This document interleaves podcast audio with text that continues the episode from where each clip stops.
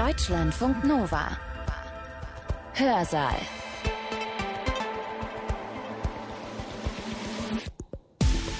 Mit Katja Weber. Willkommen. Komm, erster Gedanke. Woran denkt ihr, wenn ihr Jugendkultur hört oder Subkultur in der DDR? Ich wette, vielen kommt zuerst der Punk im Osten in den Sinn, in Ostberlin insbesondere. Bei mir ist das das allererste, woran ich denke. Gefolgt von den Bluesern. Dann hatten wir ja auch mal einen Hörsaal hier über die mikroskopisch kleine Skater-Szene in der DDR. Und dann gab es in der DDR ja auch eine Szene von Menschen, die zeitweise in ihrer jeweiligen Nische Wilder Westen gespielt haben, also die als Cowboys oder Sioux gelebt haben. Das wird in dem Buch Sozialistische Cowboys gut beschrieben. Okay, wenn ich dann noch weiter nachdenke, fallen mir auch noch Neonazis und Hooligans ein. Aber um nichts davon geht es heute hier bei uns, sondern um eine Szene, die bisher ziemlich unterbeleuchtet geblieben ist in der historischen Forschung. Es geht um roten Stahl, um Heavy Metal in der DDR. Ohne Radio kein Heavy Metal. Jedenfalls nicht in der DDR. Diese Sendung namens Tendenz Hard bis Heavy fand sich ab 1987 nun endlich auch offiziell in den Programmzeitschriften der DDR. Der Auftritt war zugleich Erfolg und Katastrophe. Informanten der Stasi berichteten im Nachhinein von ekstasehaften Ausschreitungen. Der, Zitat, sogenannte Sänger sei durch unartikuliertes Schreien und Gebärden aufgefallen und habe die Anhänger der Gruppe regelrecht in einen Rausch versetzt. Zugespitzt gesagt, die Gigs von Heavy Metal Bands waren kollektive, symbolische Republikflucht.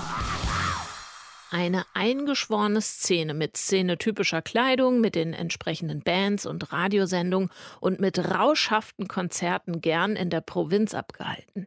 Diese Jugendkultur stellt uns heute Nikolai Okuniev vor. Er erzählt, inwieweit diese Szene unpolitisch sein wollte und inwiefern sie es sein konnte in der DDR. Okuniev hat 2020 zum Thema Heavy Metal in der DDR promoviert. Am Zentrum für zeithistorische Forschung in Potsdam vor kurzem ist ein Buch zum Thema rausgekommen. Ich habe ihn gefragt, wie er zu diesem Thema gekommen ist. Ist er selbst ein Metalhead? Er schrieb mir, ja, er hört schon gern Metal, aber weniger das, was auf Wacken gespielt wird, sondern lieber die eher kauzigen Bands der 80er Jahre. Zitat, als ich dann im Studium Seminare zur DDR der 1980er belegte, fiel der Blick immer wieder auf Subkulturen und vor allem auf Punks, obwohl die Stasi-Aufstellungen die Metal-Fans als wesentlich größere Gruppe erfassten. Zu dem Zeitpunkt gab es nur zwei ganz kleine Aufsätze dazu, weswegen das ein tolles Forschungsthema war. Zu meiner Überraschung interessierte es nicht nur mich, sondern auch die an Popgeschichte interessierte Fachöffentlichkeit und deswegen wuchs das Thema dann zur Dissertation bzw. zum Buch. Zitat Ende.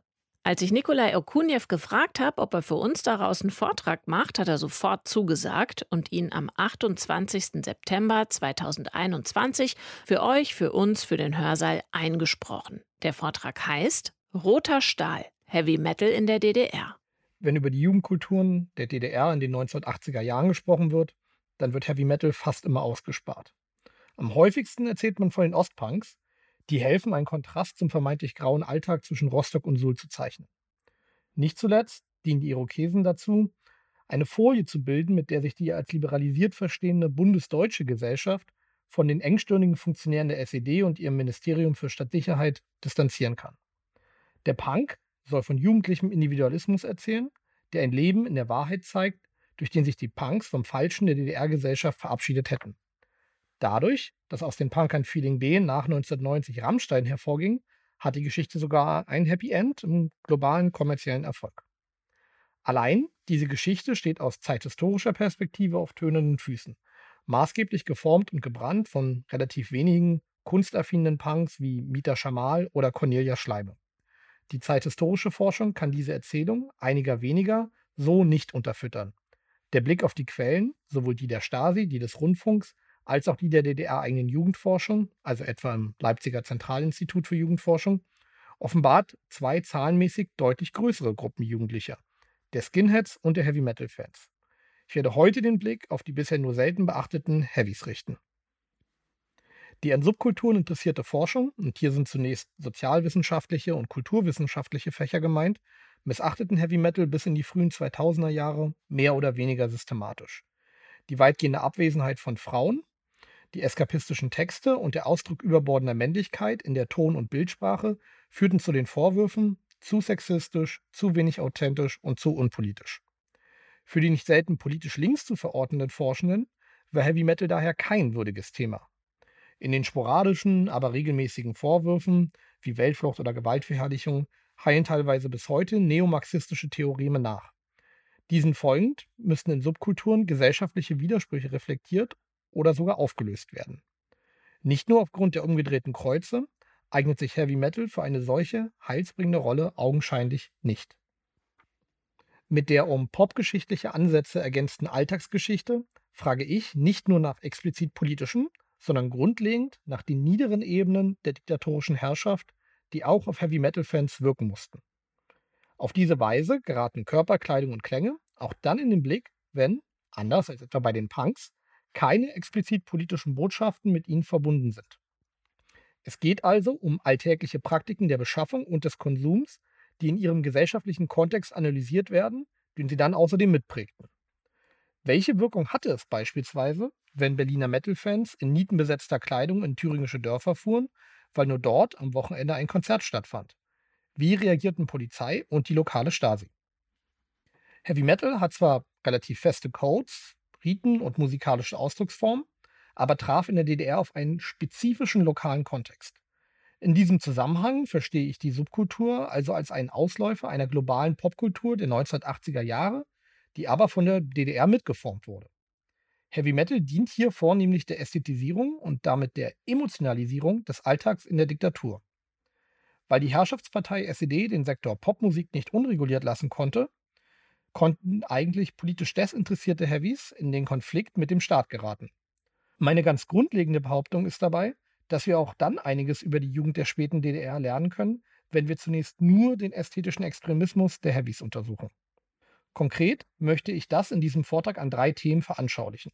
Im ersten Schritt und dem Format angemessen werde ich über die Rolle sprechen, die das Radio bei der Verbreitung von Heavy Metal in der DDR spielte. In einem zweiten werde ich exemplarisch den Weg der thüringischen Band Macbeth untersuchen, um zu zeigen, wie diktatorisch staatliche Institutionen auch in den 1980er Jahren noch in das Leben der DDR-Bevölkerung eingreifen konnten. Im abschließenden Teil widme ich mich dann der Frage nach der politischen Dimension von Heavy Metal in der DDR. Ohne Radio kein Heavy Metal, jedenfalls nicht in der DDR.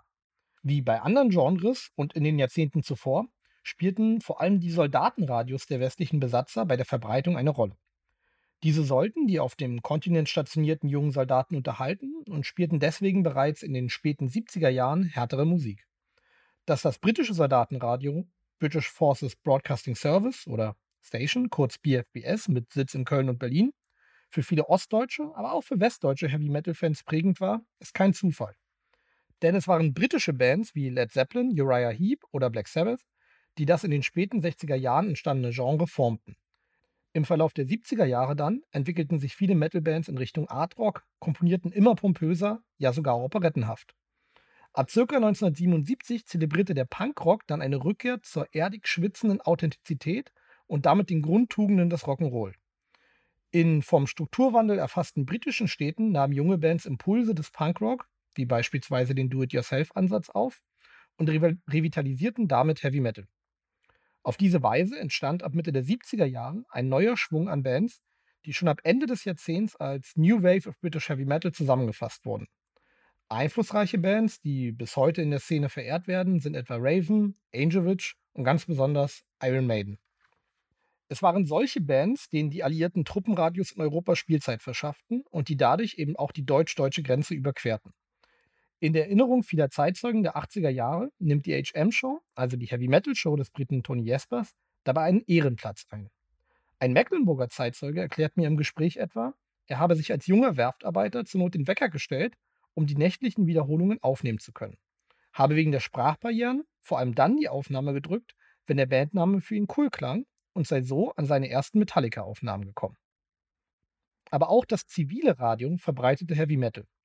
Rias, der Rundfunk im amerikanischen Sektor, sendete ab ca. 1986 selten, aber regelmäßig Heavy Metal Specials aus West-Berlin. NDR 2 versorgte neben der Nord auch die Ostsee mit Schwermetall und auch im bayerischen Rundfunk gab es eine Metal-Sendung, die in Thüringen gehört werden konnte. Die neue Gewichtung von Popmusik im Radio gegenüber dem Redeanteil war das Ergebnis von zwei Entwicklungen. Zum ersten hatte sich das Fernsehen als Leitmedium bereits etabliert, wodurch sich die Funktion des Hörfunks wandelte. Kurz gesagt, um Nachrichten zu konsumieren, schalteten die Deutschen in beiden Staaten in den 80er Jahren nicht mehr unbedingt das Radio an, sondern vor allem die Tagesschau. Radio lief verstärkt als Begleitmedium im Hintergrund, konnte sich aber durch seine neue Rolle eher auf Spezialinteressen wie eben Heavy Metal einrichten. Beschleunigt wurde dieser Vorgang durch eine zweite Entwicklung, der Einführung des dualen Rundfunksystems in der Bundesrepublik. Schon bevor die neuen privaten Radiosender in den Äther funkten, bauten die etablierten Stationen des öffentlich-rechtlichen Rundfunks auf mehr Publikumsakzeptanz. Die neue Konkurrenz erzwang ein engagierteres Bemühen um die Gunst des Publikums, was in den 80er Jahren vor allem bedeutete mehr Sendezeit für Musik. Wie reagierte die DDR darauf? Etablierte Methoden wie die radikale Abschirmung oder die Ausbildung staatssozialistischer Gegenunterhaltung sind auf dem Gebiet der Popmusik in den 80er Jahren nur noch selten zu sehen. Stattdessen entstanden im Radio Nischen, die das Publikum davon abhalten sollten, ihre Antennen in den Westen zu richten. Das wurde dadurch erleichtert, dass sich auch in der DDR das Fernsehen zum Leitmedium entwickelt hatte, weswegen die Zensur die Zügel im Radio etwas lockerer ließ. Auf dem Sender Stimme der DDR der eigentlich die frohe Botschaft des Sozialismus im Westen verbreiten sollte, gab es schon seit spätestens 1981 Raum für härtere Musik. Die zahlreichen Wünsche nach dieser Musik in der samstäglichen Wunsch- und Grußsendung sorgten dafür, dass Hardrock und Heavy Metal integriert wurden. So entstand die sogenannte Heavy-Stunde, die vom ehemaligen Amiga-Mann und Blues-Fan Leo Gehl moderiert wurde. Alles, was an kräftig klingenden Rhythmen und Sounds passierte, sollte sich in dieser Stunde abspielen. Dass Gehl Hardrock und Heavy Metal sendete, wurde von den Verantwortlichen kaum mehr bemerkt. Gehl entwickelte sich so zum Champion der ostdeutschen Szene und wurde als Vertrauensfigur, die für Heavy Metal im Staatsradio eintrat, wahrgenommen. Die sehr emotionalen Reaktionen auf seinen Abschied vom Mikrofon 1986 sind deswegen verständlich. Eine Hörerin schrieb Anfang 1986, Zitat, Du bist doch der Einzige, der uns versteht. Ich werde nicht die Einzige sein, die du mit deiner Nachricht erschreckt hast. Zitat Ende. Ohne ihren Heavy Leo fürchteten viele Heavies um den Verlust ihrer Musik im Radio. Eine Hörerin schrieb Anfang 86, Du bist doch der Einzige, der uns versteht. Ich werde nicht die Einzige sein, die du mit deiner Nachricht erschreckt hast. Ohne ihren Heavy Leo fürchteten viele Heavies um den Verlust ihrer Musik im Radio.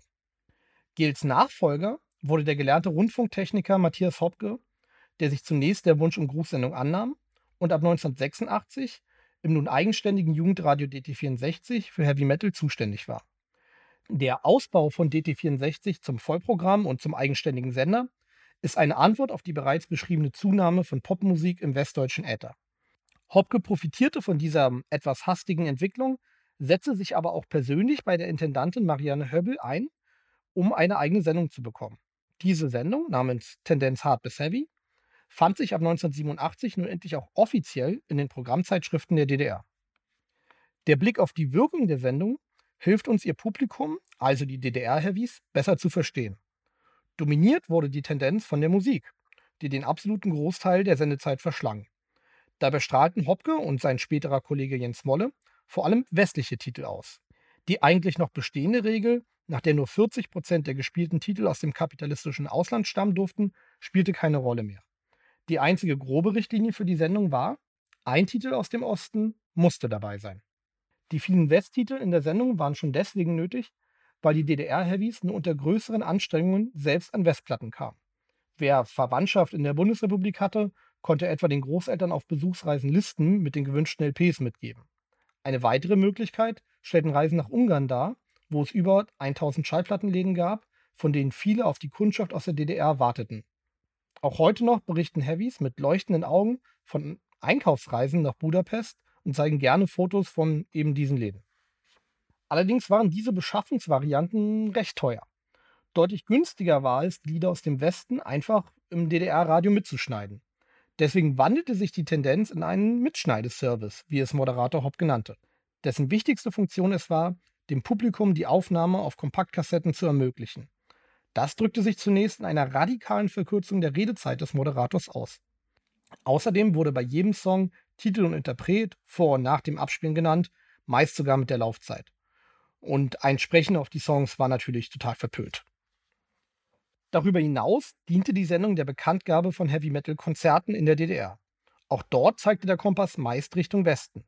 Die vielen DDR-Heavy-Metal-Bands, Szenekenner schätzen die Zahl auf 150 bis 200, spielten live nämlich vor allem Coverversionen der westlichen Vorbilder. In der Tendenz sagten die Moderatoren regelmäßig Dutzende Konzerte an, einige davon so, dass die HörerInnen sie doch am gleichen Tag erreichen konnten. Auffällig viele Konzerte fanden dabei außerhalb der Großstädte statt. Weniger Halle, Leipzig oder die Metropole Berlin waren Zentren der Subkultur, als das brandenburgische Telz, der Gasthof Erbgericht in Putzgau oder Ebersbrunn in der Gemeinde Lichtentanne im Erzgebirge. Die staatlichen Kontrollmaßnahmen drängten die Szene aus den Stadtzentren und in die Provinz. Findige Gaststättenbetreiber dort hatten erkannt, dass die Heavies ihren Lieblingsbands auch weite Strecken hinterherfuhren und dass das Publikum verlässlich viel Alkohol kaufte. Die Anfahrt zu den Konzerten blieb zwar immer ziemlich ungewiss, weil motivierte Volkspolizisten oder die lokale Stasi durchaus in der Lage waren, Konzerte zu verhindern, aber die Chancen auf einen erfolgreichen Konzertabend waren eben meist höher als in den großen Ballungszentren. Für die Heavies mussten die langen Konzertreisen in der Gruppe und in Leder- oder Denim-Montur durch diese Ungewissheit zusätzlich aufregend wirken. Den einfachen Konzertabend umwehte stets die Gefahr der Absage. Der Andrang der Heavies in eher verschlafenen Dörfern stellte außerdem eine Provokation im Straßenraum dar, also genau dort, wo die SED sich stets bemühte, die Einheit von Volk und Diktatur zu demonstrieren. Den Heavies gelang es ohne jedes Wort an dieser Täuschung zu kratzen. Die Radiosendung Tendenz Hard bis Heavy erfüllte noch eine weitere Funktion, die auf das Wesen der offiziellen Kultur in der DDR hinweist. Kurz gesagt, was am Staatsradio gespielt wurde, konnte andernorts vom Publikum eingefordert werden. Die Medien galten als Sprachrohr der Partei und sollten von dieser eigentlich streng kontrolliert werden. Im musikalischen Bereich gelang das jedoch immer schlechter. Und das führte zu Komplikationen und Irritationen. So etwa, wenn die Stasi sich intern verwundert darüber äußerte, was die Moderatoren Hopke und Molle da eigentlich sendeten. Oder wenn die Geheimpolizisten sich darüber beschwerten, dass durch die Bekanntgabe von Konzerten der Berliner Gruppe Blackout in Magdeburg plötzlich hunderte nur schwer zu kontrollierende Fans auftauchten. Der einschlägigste Vorfall im Zusammenhang mit dem DDR-Metal-Radio dreht sich um die Melodie des Deutschlandliedes. Im Mai 1988 war diese in der Metal-Sendung zu hören, als der Song Bombenhagel der Gelsenkirchener Gruppe Sodom gespielt wurde. Dieser enthält im Mittelteil eine Verballhornung eben jener in der DDR natürlich ungern gehörten Melodie.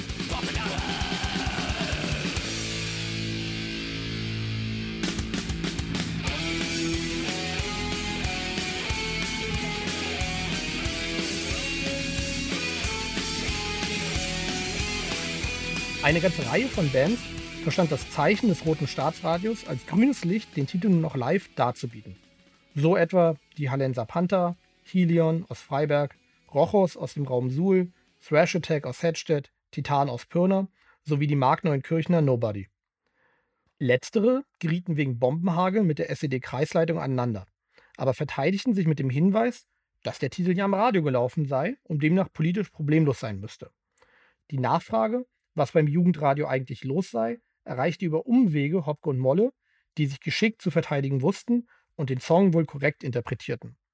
Die Intonation des Deutschlandliedes, so die Erklärung, weise auf die Problematik der zum großen Teil nicht erfolgten gesellschaftlichen Auseinandersetzung mit dem Faschismus in der BRD. Zentrales Argument in ihrer Erklärung ist aber Jimi Hendrix. Dieser habe bereits 1969 in Woodstock das Star Spangled Banner mit einer stark verzerrten Gitarre gespielt um damit gegen den Krieg in Vietnam zu protestieren.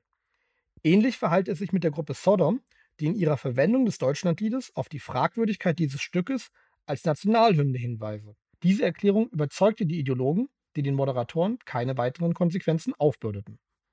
Die Episode zeigt, in der DDR konnten selbst Gitarrensolo mit politischer Bedeutung aufgeladen sein. Die Herrschenden wollten auch Musik regulieren und über die Jugendpolitik Einfluss auf bestimmte politische, aber auch auf emotionale Normen üben. Bands, die öffentlich auftreten wollten, mussten sich beispielsweise vor einer Einstufungskommission beweisen. Vor einer Gruppe von Kulturverantwortlichen und in den 80er Jahren dann auch Rockmusikern spielten sie eine Art Übungskonzert. Die Kommission hatte dann die Qualität der Darbietung zu bewerten und ordnete die Gruppen in verschiedene Kategorien, die darüber bestimmten, wie viel Geld sie legal verlangen durften. Über Zeit wandelte sich die diktatorische Maßnahme allerdings in eine nervige bürokratische Notwendigkeit, die immer weniger griff. Der Musikwissenschaftler Florian Lipp hat überzeugend gezeigt, wie dieses Einstufungssystem schon deswegen erodierte, weil die Kommissionsmitglieder ihre Pflichten vernachlässigten. Sie erschienen mitunter angetrunken oder zu spät zu den Einstufungskonzerten. Auch aus der Perspektive von Heavy Metal Bands wurde es so in der zweiten Hälfte der 80er Jahre leichter, legal auftreten zu können. Die Richtigkeit des Systems selbst aber stellten die Verantwortlichen nie in Frage. Die SED verzichtete hier nicht freiwillig auf Macht. Die Geschichte der Gruppe Macbeth zeigt, dass brutale diktatorische Eingriffe dennoch nie komplett verschwanden. Die Thüringer spielten im Herbst 1985 zunächst erfolgreich vor der Erfurter Einstufungskommission, um die nötige Auftrittserlaubnis zu erhalten. Die Kulturbürokratie war der Band gegenüber auch deswegen positiv eingestellt, weil der Text des Titels Bomber als Beitrag für den Frieden gedeutet wurde. Und in der Tat ist der Text zwar etwas derbe, aber relativ klar gegen den Krieg gerichtet. Zitat: Die Welt scheint ein einziges Flammenmeer, immer größer wird das dröhnende Todesheer, die Welt leuchtet im gespenstischen Licht, der Tod lächelt mit bleichem Gesicht. Zitat Ende. Die Welt scheint ein einzig Flammenmeer. Immer größer wird das dröhnende Todesheer. Die Welt leuchtet im gespenstigen Licht. Der Tod lächelt mit bleichem Gesicht. Bomber über der Stadt. Der hält tausendfach herab. Bomber über der Stadt. Die Musiker, so die Stasi im Herbst 1985 intern, seien allerdings Autodidakten. Sie hätten weder eine musikalische noch eine ideologische Schulung erfahren und entsprechen daher bewusstseinsmäßig in keiner Weise den Anforderungen, die notwendigerweise zu erfüllen seien, um das hohe Niveau der sozialistischen Kunst- und Kulturpolitik durchzusetzen. Man sieht, Kulturfunktionäre und Stasi marschierten nicht im Gleichschritt. Das MFS verhinderte kurze Zeit später sogar eine Reihe von Konzerten der Gruppe, die ja eigentlich legal auftreten hätte können. Im Frühjahr 1986 wich die Band daher häufig in die für die Stasi nur schwerer zu kontrollierenden ländlichen Regionen aus. Macbeth war beliebt. Hunderte Fans reisten für die Gruppe regelmäßig auch nach Sömmerda, Tambach oder Sondershausen. Im Herbst 1986 wechselte sich deswegen auch ein weiterer staatlicher Player ein. Vertreter der DDR-Jugendorganisation FDJ Freie Deutsche Jugend boten der beliebten Gruppe mittelfristig eine Förderung an, wenn sie sich im Sinne der Partei beeinflussen lasse. Im Zentrum stand dabei das Verhalten der Fans, die aus Sicht der Verantwortlichen immer wieder über die Stränge schlugen und dazu noch vom charismatischen Sänger Detlef Wittenburg durch Gestik und Mimik angeheizt würden. Der staatliche Jugendverband wollte die Band unter seine Fittiche nehmen und die Fans einhegen. Als Zuckerbrot bot die FDJ einen Auftritt im zentralen Erfurter Stadtgarten. Dort spielten Macbeth im September 1986 ein folgenreiches Konzert, bei dem das Banner der FDJ zwar nicht an der Bühne hing, symbolisch aber durchaus anwesend war, denn die FDJ hat das Event ja gefördert. Der Auftritt war zugleich Erfolg und Katastrophe. Informanten der Stasi berichteten im Nachhinein von ekstasehaften Ausschreitungen. Der, Zitat, sogenannte Sänger sei durch unartikuliertes Schreien und Gebärden aufgefallen und habe die Anhänger der Gruppe regelrecht in einen Rausch versetzt. Die Lautstärke übertraf bei weitem das gesetzlich geregelte Maximum und die anwesenden Mitglieder der FDJ verhielten sich, Zitat, unpolitisch und zum Teil eines Jugendfunktionärs unwürdig. Zitat Ende. Einige von ihnen verletzten im volltrunken Zustand gar den sogenannten vertraulichen Charakter von Absprachen mit dem MFS, was wohl heißt, dass sie sich aus Versehen im Suff als IM outeten. Die Ordner, so ein weiterer Informant, hätten sich vor Angst total eingeschissen. Am Ende griff sogar die Volkspolizei ein, und zwar um Zugaben zu verhindern. Die Sprache der Stasi-Berichte ist zwar einigermaßen aufgeregt, aber letztlich lässt sich aus den Beschreibungen kaum etwas anders ablesen als der Ablauf eines normalen und für die Anwesenden sicherlich guten Heavy-Metal-Konzerts. Macbeth-Gitarrist Ralf Klein sah die Leute zwar ausrasten beim Konzert, aber das sei einfach Metal gewesen und habe mit Politik nichts zu tun gehabt. Die Stasi bewertete die Vorfälle anders und bescheinigte der Band nun faschistische Tendenzen. Jetzt sollte Macbeth verschwinden. In der Sprache der Stasi sollte die Liquidierung erfolgen. Der Band wurde der Zugriff auf Band-LKW und Proberaum ebenso entzogen wie die Spielerlaubnis. Dies bedeutete ein de facto Verbot für die junge Band, die nun die hohen Investitionen in Westtechnik nicht amortisieren konnte und auf einem Schuldenberg von 25.000 Mark saß. Begründet wurden die Maßnahmen, welche die Volkspolizei auf Weisung der Stasi ausführte, unter anderem mit dem Verhalten der Fans in Erfurt, deren Pogo zur Massenschlägerei umgedeutet wurde, und mit dem Text des Liedes Bombers, den die Einstufungskommission nur ein Jahr zuvor noch gelobt hatte. Der Text des Antikriegssongs wurde nun zu einer Faschismusverherrlichung umgedeutet. Dieses Beispiel zeigt gut, wie flexibel die Auslegung von Texten sein konnte, wenn sie im Sinne der Parteiideologie erfolgte. Die Bandmitglieder versuchten dem Verbot zu entgehen und traten ab 87 unter dem Namen Kaiman auf, nachdem sie außerhalb Erfurts erneut eingestuft waren. Sänger Wittenburg versuchte nun aktiv das Publikum zu beruhigen und die Band konnte eine Demo aufnehmen, die auch im DDR-Metal-Radio gespielt wurde. Auf einem Mitschnitt ist zu hören, wie Wittenburg die Mitglieder der staatlichen Einstufungskommission darum bat, Heavy Metal, Zitat, nicht mit den Dingen zu assoziieren, die immer wieder vorkommen. Da werden Scheiben eingeschlagen und Lauben geplündert und Leute angefallen. Zitat Ende. Laut Gitarrist Klein war diese Ansage, bei der er sich selbst das Lachen nicht verkneifen konnte, mehr ein Zugeständnis an die Kommission als durch tatsächliche Vorfälle begründet. Die fortgesetzten gesitteten Aktivitäten von Macbeth bzw. Keimann störten die Stasi dennoch. Deswegen wurde 1987 gegen Wittenburg ein Ermittlungsverfahren wegen Diebstahls bzw. wegen des Weiterverkaufs eines gestohlenen Verstärkers eingeleitet. Er wurde im Frühjahr 1988 zu einer harten Haftstrafe von einem Jahr und vier Monaten verurteilt. Nach seiner Haftentlassung nahmen seine Bandkollegen ihn als gebrochen und sehr zurückgezogen wahr. Detlef Wittenburg verstarb 1989 an den Folgen der Stasi-Haft und durch Suizid. Die genauen Gründe für die Zerschlagung von Macbeth ließen sich im Archiv nicht klären. Klar ist aber, dass die lokalen Mitarbeiter der Stasi die treibende Kraft waren, die sich auch über die Beschlüsse von Kulturbürokratie und FDJ hinwegsetzte. Aus der Perspektive der Band war das Verhalten der staatlichen Stellen bloße Willkür, die sie in eine ungewollte politische Ecke drückte. Gitarrist Klein meinte dazu in einem Interview mit dem Fernsehen Eisenblatt, Zitat, man hat sich eben irgendwie mit denen, also mit der Diktatur, arrangiert und das haben wir ja auch gemacht. Am Ende haben die uns mit dem Verbot einen Gefallen getan. Auf einmal waren wir die Bösen, obwohl wir nie absichtlich versucht haben, uns mit dem Staat anzulegen. Macbeth existieren nach Unterbrechung bis heute und haben auch wegen dieser Konflikte mit dem DDR-Sicherheitsapparat in der Szene Kultstatus. Auch wenn im Fall von Macbeth klar von einer unfreiwilligen Politisierung von Heavy Metal gesprochen werden kann, verzichten die Bandmitglieder darauf, sich als Widerstandskämpfer zu inszenieren. Auffällig häufig distanzieren sich Fans und Musizierende sogar von der organisierten DDR-Opposition.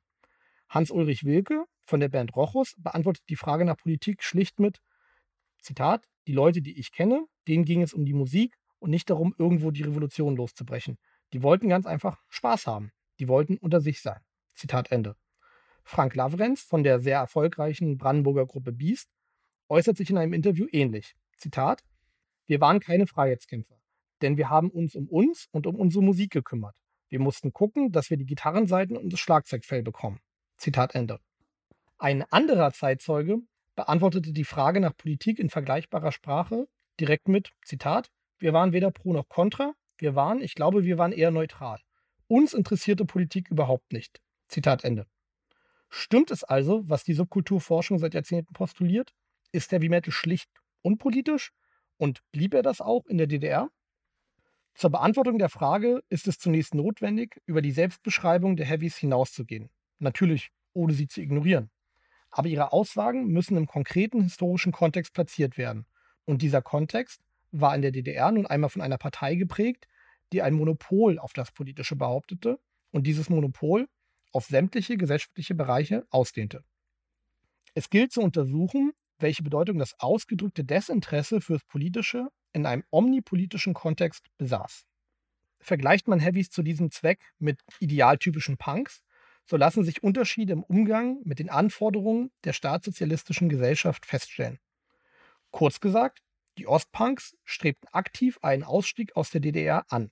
Sie schwänzten häufiger die Schule und vermieden die Lohnarbeit und sie verweigerten den Militärdienst bei der NVA häufiger. In der neu gewonnenen Freizeit steckten sie ihre Energie etwa in besetzte Häuser, die sie nun bewohnten, oder in ihre Bands. Diesen Kontrast zur DDR markierten sie auch auf ihrer Kleidung und in ihrer Sprache. Sie zitierten Texte der westdeutschen Gruppe Tonsteine Scherben und Gedichte des von den Nazis ermordeten Anarchisten Erich Mühsam. Und sie verstanden sich als Teil einer internationalen pazifistischen Bewegung. Das alles war ein sehr klarer Bruch mit der offiziellen Staatsideologie. Das durch die Verfassung in der DDR gesicherte Recht auf Arbeit war eng verbunden mit einer de facto existierenden Arbeitspflicht. Eine Absage an diese Anforderungen der staatssozialistischen Gesellschaft war gefährlich. Wären die Heavies nicht in die Schule, zur Lehre oder zur Arbeit gegangen, wären sie wie die Punks vermehrt durch den Paragraphen 249 des DDR-Strafgesetzbuch verfolgt worden. Dieser stellte, Zitat, asoziales Verhalten unter Strafe. Deswegen und weil das Dasein als Heavy-Metal-Fan teuer war, Platten und Ungarnreisen kosteten, ging die große Mehrheit einer bezahlten Tätigkeit nach. Wahrscheinlich finden sich auch deswegen recht wenig Frauen unter den DDR-Heavies, weil sie hier beim Geld und bei der Menge an frei verfügbarer Zeit gegenüber Männern benachteiligt waren. Aus einem ähnlichen Grund klagte die Stasi über die geringe Zahl an IM in der Szene. Wer keine Platten zum Tauschen einbrachte, gelangte nicht in den inneren Kreis. Die meisten informellen Mitarbeiter, die über die Heavies berichteten, ähm, finden sich eher im Umfeld der Musik und arbeiten, arbeiteten als Techniker oder im Jugendclub. Harte Arbeit war jedenfalls kompatibel zu den aus der Arbeiterklasse stammenden Werten der vor allem englischen Heavy-Metal-Kultur. Das heißt, in der DDR konnten Heavies arbeiten gehen, ohne der selbstgewählten neuen Identität zu widersprechen. Auf ganz praktischer Ebene hatten die Heavies in der Lehre zum Werkzeugmacher, Maschinenschlosser oder Industrieschmied außerdem Zugriff auf Materialien und Werkzeuge, die sie brauchten, um metal-typische Devotionalien herzustellen. Die Nietenarmbänder, Ketten und Pins, die in der Szene kursierten, waren oftmals selbst hergestellt. Das geordnete Arbeitsverhältnis ermöglichte außerdem eine Zuordnung zur in der DDR vermeintlich herrschenden Klasse.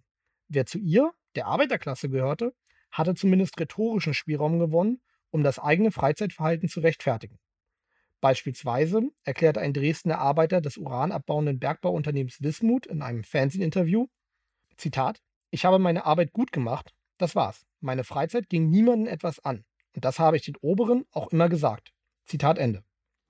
Die Heavies blieben also eher zähneknirschend am Arbeitsplatz, der in der DDR ja als Kampfplatz für den Frieden ideologisch überhöht war, als sich Ärger mit Schule und Lehre einzubrocken. Mehr noch. In vielen Hintergrundüberprüfungen von Heavy Metal Fans musste die Stasi feststellen, dass sie von ihren Arbeitgebern gelobt wurden. Die Maloche am Arbeitsplatz tauschten die Heavies gegen ein Stück Freiheit nach Feierabend ein. Die Ostmetaller verfolgten keine explizit politischen Ziele. Sie schrieben keine Pamphlete und gründeten keine Partei und meistens standen sie auch fernab der Bürgerbewegung. Das lag nicht zuletzt daran, dass sie, anders als die politische Opposition, die DDR als unveränderlich wahrnahmen und dem Staat schon deswegen häufig mehr mit Desinteresse als mit Aufmerksamkeit begegneten. Keiner in der Szene, so bestätigt ein Zeitzeuge nach der Wende in einem Metal-Magazin diese Einschätzung, hat politische Thesen entwickelt, was man in der DDR verändern könnte. Das hat niemanden interessiert. Die wichtigste Frage lautete, wie komme ich an Metal-Scheiben aus dem Westen heran? Zitat Ende. Kurz nach 1990 schrieb ein anderer Zeitzeuge in einem anderen Metal-Magazin, über die Essenz des Heavy Metal in der DDR folgendes. Zitat: Saufen, knuffen, also arbeiten und ab und zu ein paar geile Westscheiben ergattern. Politics sucks. Zitat Ende. Heute grenzen die Heavies ihre Szene selbst dann noch vom Politischen ab, wenn sie als Individuen selbst politisch aktiv wurden. Eine Zeitzeugin, die bis heute gewerkschaftlich aktiv ist, nahm an ihrer Universität an unabhängigen Diskussionskreisen teil und erklärte mir dennoch, Zitat, das mit dem Diskussionskreis hatte mit Heavy Metal nichts zu tun. Für mich war Metal nicht politisch. Kirchen gelten zu Recht als eine der Brutkammern der friedlichen Revolution von 1989. In Gemeinderäumen fanden Blues- und Punkkonzerte statt, Fanzines und Samistate entstanden dort und die politische Opposition brauchte diese Safe Spaces, um sich selber zu finden und zu organisieren. Die Heavies hingegen fanden sich nur sehr selten in den Kirchen wieder. Schon die allerersten Heavy-Metal-Bands der 60er Jahre, man denke an Black Sabbath, bedienten sich aus dem großen Fundus okkulter und satanistischer Symbole. Im Zuge der New Wave of British Heavy Metal wurde die Theatralik durch Gruppen wie die britischen Venom auf eine neue, höhere Ebene gehoben. In einem Disziplinierungsgespräch mit dem MFS erklärte ein Szenegänger, der nach einem Konzert angetrunken in einem Bus aufgefallen war, seine Abneigung gegen die im kirchlichen Umfeld wachsende Umweltbewegung der DDR. Diese seien, Zitat, fast alle Christen, blöde und gegen alles. Würde man ihnen folgen, könnten wir ja gleich alle Betriebe zu machen. Zitat Ende. Heavies, so die Geheimpolizei 1985, lehnen die Kirche ab. Sie grenzt ihre Freiheit ein. Im gleichen Jahr untersagten Gemeindemitglieder Heavies sogar das Proben in kirchlichen Räumen in Bernburg, weil sie als Antichristen eingeschätzt wurden. In Schkortleben wehrte sich 1988 die dortige Gemeinde dagegen, ein Heavy-Metal-Konzert im Rahmen einer Messe abzuhalten und widersprach damit den Wünschen des Pfarrers. Erst als ab Oktober 1989 die Friedensgebete in der Leipziger Nikolaikirche ihre enorme Bedeutung erhielten und schließlich das Ende der DDR einläuteten, fanden sich auch Heavies in ihrem Umfeld. Allerdings nach dem Ende der Gebete und zu Beginn der Demonstrationen und den Auseinandersetzungen mit der Polizei. Es lässt sich also sagen, dass die Heavies sich in einem Feld des einerseits andererseits bzw. des weder noch befanden. Weder waren sie glühende Parteigänger der SED, noch können sie in der politischen Opposition verortet werden. Sie gingen zwar zur Arbeit, aber fühlten sich kaum mit dem selbsternannten Arbeiter- und Bauernstaat verbunden. Die sozialintegrative Funktion von Arbeit, also die Erziehung der ArbeiterInnen zu sozialistischen Subjekten, griff nicht mehr. Die vielen jungen Heavies blieben ideologisch passiv. Nun verlangt der Sozialismus aber, wie die Historikerin Juliane Fürst argumentiert, danach aktiv gelebt zu werden. Noch 1988 erklärte Stasi-Chef Mielke in Potsdam auf einer Arbeitssitzung zu Jugendlichen, Zitat, es widerspricht den Grundsätzen unserer Gesellschaftsordnung, dass ein Aussteigen aus ihr gestattet wird, beziehungsweise dass man sich an den Rand der gesellschaftlichen Entwicklung stellt. Symbolisch stiegen die Heavies dennoch aus. Das wurde eben dadurch möglich, dass sie nicht in Totalopposition zur DDR standen. Der DDR-Historiker Ilko Sascha Kowalczuk schreibt in einem ähnlichen Zusammenhang, Zitat, Niemand konnte sich der angestrebten staatlichen Uniformität entziehen. Selbst der Aussteiger kannte sie und stieg gerade deswegen aus. Heavy Metal bedeutete in der Bundesrepublik nicht das gleiche wie in der DDR. Westdeutsche KritikerInnen von Heavy Metal betonten häufig die eskapistischen Elemente der Texte und der Bildsprache. Das Abtauchen in Sagenwelten voller Drachen, Monster, Prinzessinnen und Heroen sei bloße Weltflucht von Leuten, die sich von der Politik abwandten. Dieser Eskapismus wandelte sich in der DDR und ging einher mit einer Ignoranz für politische Institutionen und dem Herrschaftsdiskurs der SED. Er immunisierte und schuf zeitlich beschränkt Räume, in denen die Partei keine Rolle mehr spielte. Im Rahmen von Heavy-Metal-Konzerten konnten räumliche und zeitliche Grenzen symbolisch außer Kraft gesetzt werden. Zugespitzt gesagt, die Gigs von Heavy-Metal-Bands waren kollektive, symbolische Republikflucht. Die Behauptung, es gebe keinen völlig unpolitischen subkulturellen oder kulturellen Raum, stellt eine Grundsäule der staatssozialistischen Ideologie dar. Ein Widerspruch dazu, also die Behauptung der Existenz solcher politikfernen Räume, konnte folglich als systemfeindlich verstanden werden. Komitees und Kulturverantwortliche zerrten, wie gezeigt, Popmusik ständig in den politischen Diskurs hinein und luden sie so politisch auf. Unterhaltung, so die Historikerin Franziska Kusche, war in der DDR politisch, weil sie unpolitisch ist. Der Blick auf die Heavies der DDR, so meine ich abschließend, ermöglicht ein schärferes Bild der späten DDR-Gesellschaft, das ohne die Zeichnung der Jugend unvollständig bleiben muss. Nur selten überschritten die Heavies die Schwelle zum Widerstand. Eher versuchten sie sich irgendwie mit der DDR zu arrangieren. Dabei nutzten sie die popmusikalische Blaupause von Heavy Metal, die im Koordinatensystem des Marxismus-Leninismus keinen Platz hatte.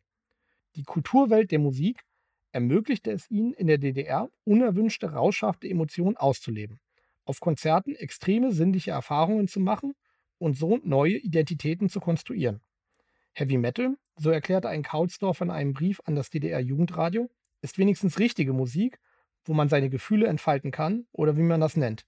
Jedenfalls kann man da ausflippen. Zitat Ende. Um einen Begriff der Historikerin Alexa Geisthöfel zu verwenden, die Musik diente der Lebenssteigerung. Die von den Heavies so häufig geäußerte Behauptung, dies alles habe absolut gar nichts mit Politik zu tun, war nicht zuletzt eine grundlegende Absage an die Steuerungswünsche der Partei. Denn die SED behauptete ja stets, alles habe mit Politik zu tun. Dem widersprachen die Heavies. Nikolai Okuniev über Heavy Metal in der DDR. Seinen Vortrag hat er am 28. September 2021 extra für den Hörsaal eingesprochen. Online bei uns im Hörsaalarchiv findet ihr etliche weitere Vorträge zur DDR-Geschichte, darunter auch den, den ich eingangs erwähnt habe, über Skater im Osten. Und in der nächsten Folge widmen wir uns im Hörsaal einer DDR-Szene, die vermutlich nur sehr wenig mit Ostschwermetallern zu tun hatte und die auch anders als die Szene der Metalheads, gar nicht so klein war. Es geht dann um die evangelische Kirche in der DDR und deren Verhältnis zur Militarisierung des Landes. Sehr geehrter Herr Direktor, Unsere Tochter hat am vergangenen Sonnabend ihre Klassenleiterin davon in Kenntnis gesetzt, dass sie an dem Unterrichtsfach Wehrerziehung aus Gewissensgründen nicht mehr teilnehmen wird. Nicht nur in der Staatsbürgerkunde, die berühmten Rechenbeispiele im Matheunterricht, Erdkunde, alles was harmlos aussieht, ist es eben nicht, wenn man sich Lehrpläne und Lehrbücher in der Zeit anguckt. Das Militär war allgegenwärtig.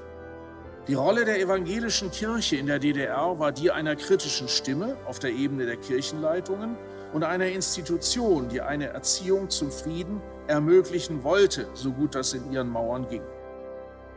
Wie hältst du es mit dem Wehrunterricht? Für die evangelische Kirche und für viele junge Menschen in der DDR war das ab 1978 eine zentrale Frage. Die Volksbildungsministerin Margot Honecker nämlich hatte dann das Fach als Pflichtfach eingeführt für die 9. und 10. Klasse. Auch für den Zugang zur erweiterten Oberschule EOS spielte die Haltung zur Nationalen Volksarmee eine wichtige Rolle. Wie sich die evangelische Kirche in der DDR positioniert hat, das erfahrt ihr im nächsten Hörsaal. Bis dahin macht's gut. Danke Danke für euer Interesse. Deutschlandfunk Nova. Hörsaal. Jeden Sonntag neu. Auf deutschlandfunknova.de und überall, wo es Podcasts gibt. Deine Podcasts.